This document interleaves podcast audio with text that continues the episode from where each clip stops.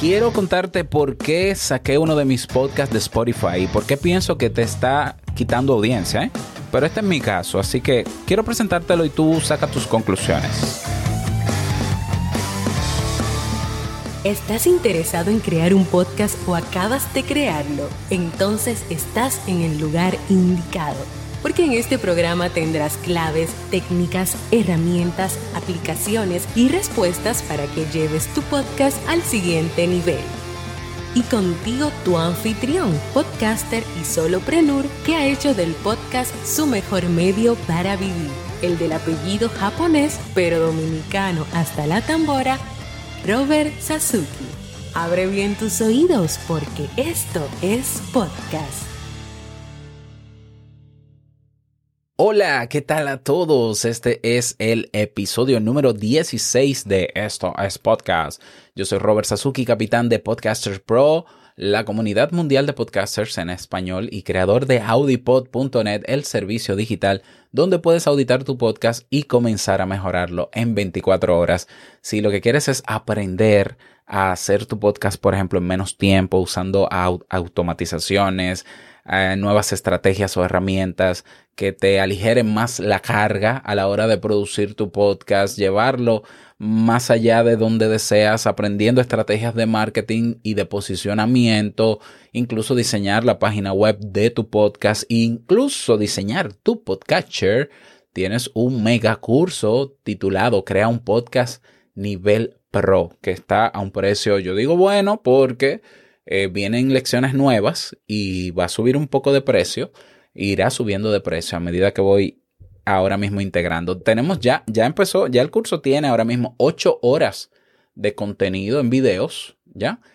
Y tiene también, y son divididos, ¿no? En 42 lecciones.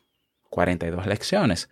Tienes no solamente las lecciones en video, que vas a tu ritmo, no es en vivo, no es presencial, ya no es por Zoom, qué descanso, qué alivio, vas a tu ritmo, tienes acceso comprando el curso por todo un año a lo que está y a lo que se va a integrar durante este año. Así que yo que tú no me lo pierdo, ve a creaunpodcast.com. Bien, en el episodio de hoy quiero hablarte sobre una situación que yo tuve hace unos días.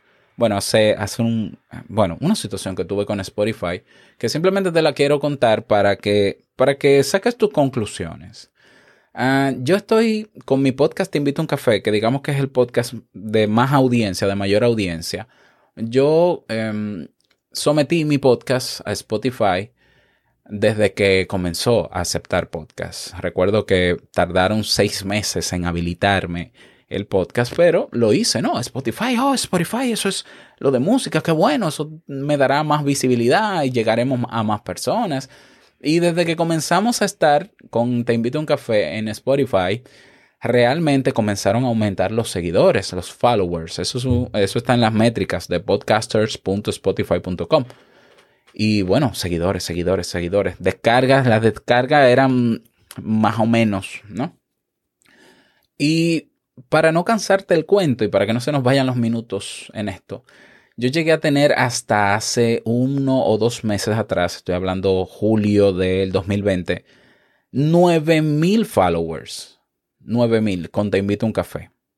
Pero había, como decimos en mi país, República Dominicana, un maco. Un maco quiere decir como una, una alerta, ¿no? Como algo extraño. Y es que yo tenía 9000 seguidores, pero la media de descarga por episodio era 100. ¿Verdad que es extraño? Sí es extraño. Yo estoy consciente de que una cosa es tener muchos seguidores en todas las redes sociales, no solamente en Spotify o en otros podcatchers, y otra cosa es las descargas. Por ejemplo, en Evox yo tengo casi 22 mil seguidores, pero las descargas andan por 900, 1200, 1500 por episodio Te invito a un café. Y en Apple Podcast, no recuerdo, tengo que tener algunos eh, mil, mil doscientos en Apple Podcast directamente suscriptores y las descargas rondan las 700, 800. Bueno, lo más extraño es que Spotify, que se supone que vino con todo el brío del mundo y toda la buena inversión, pues me estaba sumando followers, pero no me estaba sumando descargas. Al final yo dije, pero aquí hay algo raro porque yo no no llego, mis descargas no llegan ni al 1%, yo creo, ¿no? De, los seguidores que tengo. Y comencé a investigar qué pasaba. Y me di cuenta de que Spotify hay una función que no tiene, que tienen casi todos los podcatchers o reproductores de podcast, pero Spotify no la tiene ni en la versión gratis ni en la de pago, que es las notificaciones cuando sale un episodio nuevo. Y no solamente las notificaciones push, las de pantalla, sino dentro de la aplicación, cuando tú sigues un podcast, lo primero es que sí te sale al inicio, pero no te pone ni siquiera una notificación dentro de la aplicación de que haya episodio nuevo. Por lo menos hasta este momento, cuando yo grabo este episodio, 26 de octubre del 2020. Puede ser que a raíz de esto lo hayan incorporado o ya esté incorporado y yo no me haya enterado. Avísame si es así. Bueno, pero hasta ese entonces, Spotify no está notificando los episodios nuevos de Te invito a un café que como sabes son diarios. O es diario. Entonces yo dije, vamos a ver. Entonces yo estoy en Spotify llevando personas, porque lo anunciaba, llevando personas yo a Spotify. y las personas, entonces lo que yo entendía, el flujo que yo entendía que, o el journey, el viaje que hacían era, se iban a Spotify porque es muy popular, de Spotify me seguían, se quedaban en la plataforma, pero no volvían a escucharme. ¿Por qué? Porque no se enteraban.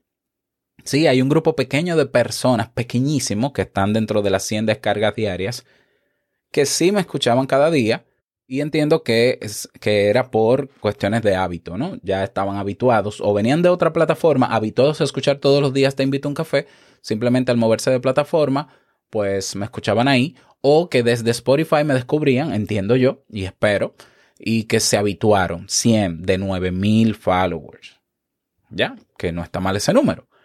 Al final, yo eh, leyendo entre las noticias y estudiando el modelo de negocio de Spotify, el modelo de negocio de Spotify con los podcasts es el siguiente. Ellos están trabajando a futuro y se ve con las firmas que hacen y las contrataciones que hacen en crear una plataforma de podcast básicamente donde la prioridad sean sus podcasts.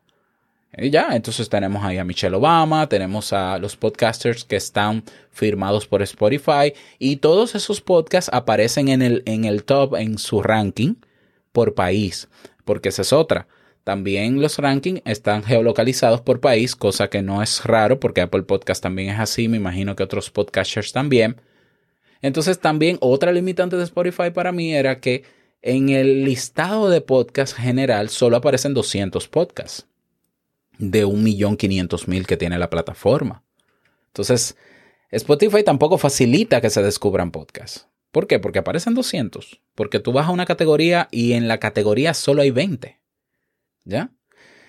Mm, entonces yo comencé a dudar de que, bueno, si el modelo de negocio de estas personas es priorizar sus podcasts, y qué bueno que es así, y los respeto, pero sobre todo traer personas o podcasters que muevan gente desde afuera hacia la plataforma para que se queden, no importa si son usuarios gratuitos o de pago.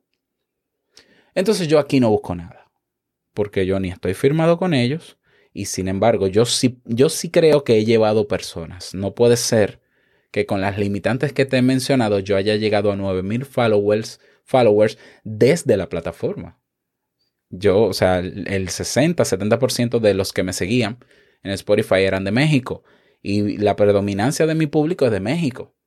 Por tanto, yo estoy seguro que de esos 9000, unos cuantos miles los moví yo a Spotify para que se perdieran dentro y no me escucharan porque no por nada malo, ¿eh? porque no estoy hablando de que esto sea intencional, simplemente el modelo de negocio y la estructura de la plataforma está así. Tú llevas a la persona, la persona te sigue, es cierto, pero la persona tiene que acordarse de escucharte. Entonces yo dije, yo creo que no, yo creo que estoy perdiendo audiencia, más que sumarme, estoy perdiendo audiencia. Y esa fue mi conclusión. Yo al final decidí quitar Te invito a un café, los otros están ahí todavía. No sé qué buscan ahí realmente, pero vale, no tienen tantos seguidores ni descargas ni nada. Spotify al final me sumó en Te invito a un café el 3% de las descargas las tuve yo en Spotify. Incluso tuve, yo he tenido más descargas en cualquier otro podcatcher más que en Spotify. Al final yo entendí que eh, Spotify, aunque tenía 100 descargas, más que sumarme me estaba restando. Porque yo necesitaba tener a los suscriptores, a una gran parte de ellos escuchando. Porque de eso se trata. ¿Ya? O sea, alardear que tengo 9000 followers con 100 descargas es una estupidez. O sea, lo que vale son las descargas. ¿Ya? Eh, eh, de hecho, valen más otras cosas, ¿ya? Pero cuando digo lo que valen las descargas es que te escuchen.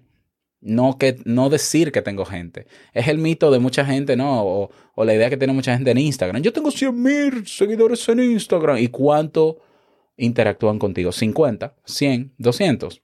Tus seguidores son 100 o 200. Esa es la realidad. Esa es la realidad. O sea, pero ese es otro tema.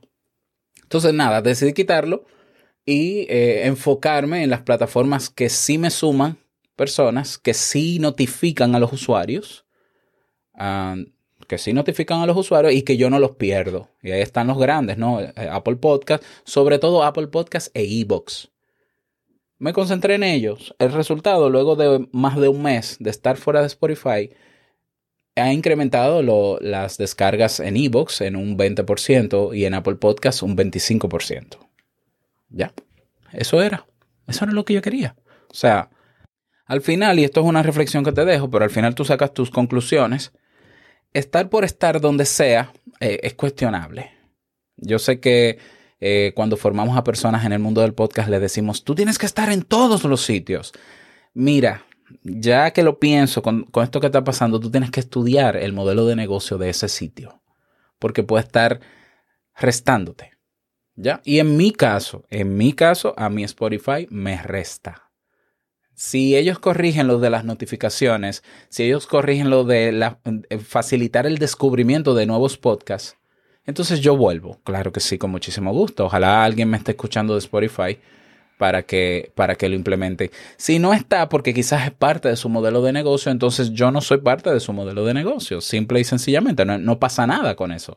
Yo no soy enemigo de Spotify, yo soy usuario eh, recurrente de Spotify también, pero eh, estar donde me reste, no.